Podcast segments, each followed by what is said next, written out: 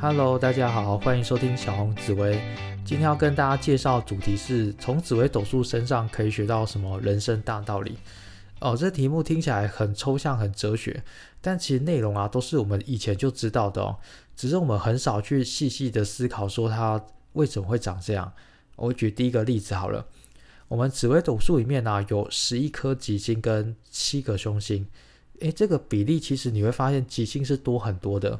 所以他告诉我们说，世界上好的事情是比坏的事情还要多的。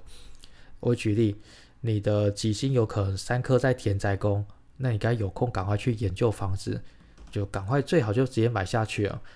那或者是你有三颗吉星在官禄宫，那你就要拼命工作了，好努力工作，因为这是你最棒的宫位。你有三颗吉星在命宫，哇，那更好，那你一定会觉得很辛苦，因为能者多劳。可是你要好好珍惜，说上天赋予你那么多很优秀的能力，所以吉星多的宫位，我们应该要大量花自己的时间精力在上面。这个就是所谓的叫趋吉避凶。你把二十四小时大半部都给你的吉星了，那你还能够感受到凶星的痛苦吗？应该就还好。所以它可以告诉我们一个投资报酬率最高的方向。那那我可以跟大家分享说，其实有时候。我们看到一个命盘，它其实不差，可是为什么他总是会觉得自己很辛苦呢？因为刚好就相反，他叫趋凶避吉。比方说，他可能好，假设呃夫妻宫三颗凶星，他就坚持要谈恋爱，坚持要结婚，然后结婚之后把自己的钱都给对方，哇，那就是最危险的一件事情。那但是你说，可是难道我三颗凶星在夫妻宫，我就不能谈恋爱吗？那当然是可以的，只是你不应该把你的全部都投入到你的感情当中。你可以谈恋爱啊，但是你的钱要自己拥有，你还是要继续去工作。你可能尽量还是要多外出结交其他朋友。那这样的话也算是避凶的一种哦。至少哪天你的另外一半发生什么不好的事情，你的受伤、你的失望才不会那么的明显。那还有另外一个我比较常听到是。我看到说，哇，你的吉星好多在田宅宫，你要赶快去买房子哦。那对方一听到就说，现在房子那么贵，谁买得起？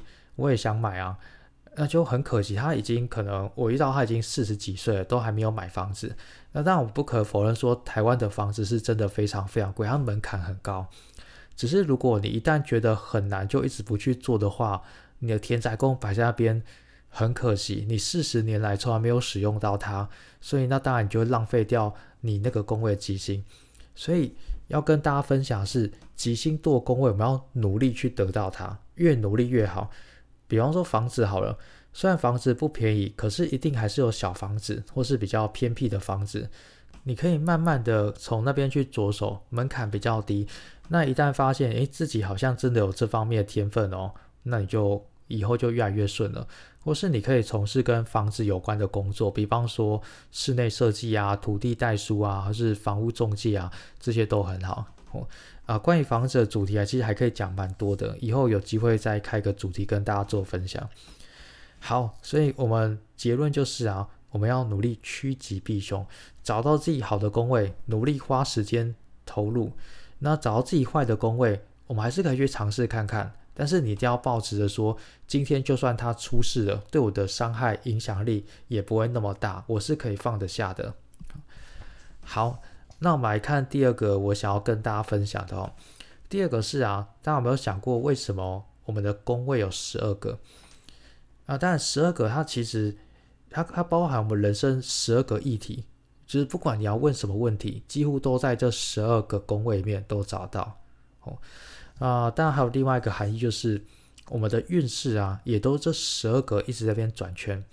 像假如你看流月或看流年小线，都是这十二个这边跑，所以你会发现哦，我们人生的时间单位其实是十二为一个轮回。我举一个最简单的例子哦，像我们一天有十二个时辰，那我们这十二时辰过完之后啊，又是十二个时辰，每天就让十二十二一直下去。如果我们再把范围扩大化，一年有十二个月，我们十二个月过完之后，一年就结束，又是下一个十二个月。那我们再扩大呢？其实我们每十二年也是一个轮回哦。那只是因为这个范围太大，大部分早就忘记说你十二年前在做什么。可是如果你真的去细回忆一下你每个阶段十二年、十二年发生什么事情的话，其实是可以知道过去去推导未来的。例如，如果你真的很想知道今年大概会发生什么事情，你不妨去想一下十二年前你到底在干嘛啊？当然，你要尽量把很多小细节想得越清楚，那个感觉是越强烈的。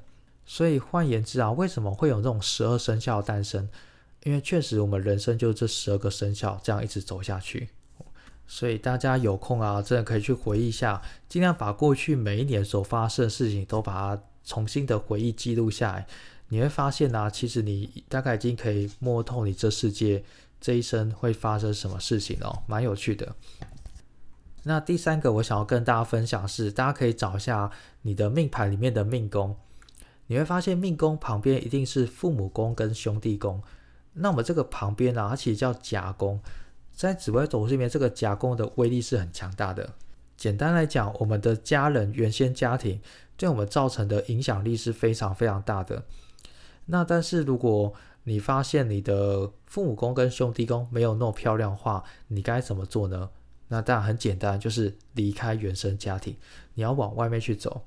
所以我可以发现，离命宫最远的宫位是哪一个？就是对面叫迁移宫。所以叫做我们人跑到远方之后，我们会过得好不好？这个就是迁移宫出外运势的由来。好，那大家可以找一下迁移宫的旁边，一定有一个叫仆役宫。那有的 A P P 它会显示交友宫，好，它是同一个宫位。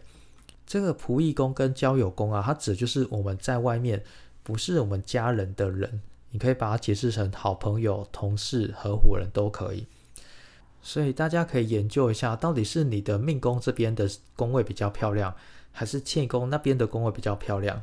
这个就可以用来简单判断说，你适合待在原地、待在家乡，还是说你适合出去远方呢？那很多人都会问说，这个迁移宫到底怎么样去定义是远方？基本上，你只要这边的所有的人事物对你来讲都是陌生的。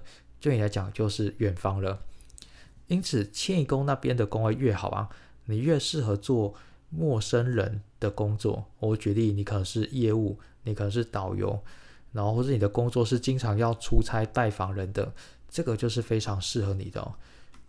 好，那以上三个啊，是我想要跟大家分享紫微斗数里面它所代表的一些更深层的含义。好，我简单总结一下哈。第一个是我们的命盘都有十一颗吉星，七个凶星，所以好事一定是比坏事多的，只是你可能没有去好好的把握，好好去发现。哦，那第二个是我们的命盘上面都是十二十二为一个轮回，好，十二宫位，你可以讲十二地支啊，十二年都是一个轮回。然后第三个是我命盘面，它每个宫位其实有一些相对应的关系，命宫那边一定是父母宫跟兄弟宫，代表原生家庭。那如果你觉得在家乡跟原生家庭接触的时候不是那么快乐，你就适合往外面去跑，好去看庆义宫那边、仆役宫那边有没有比较漂亮。如果有的话，就很适合离乡背景出外打拼哦。OK，那以上三个是主要是我想要跟大家分享的。其实到最后你会发现，紫微斗数很像一个人生的哲学。到最后啊，我并不是说拿命盘在这边推运势研究，没有，我们只是透过命盘来了解自己的人生。了解人生可以干嘛？放下，然后放下不是说叫你很被动哦，而是说我们放下执着，我们更积极的往前走，想办法把自己的人生啊发挥到最佳状态。好，也祝大家今年过得平安、快乐、幸福。好，谢谢大家，拜拜。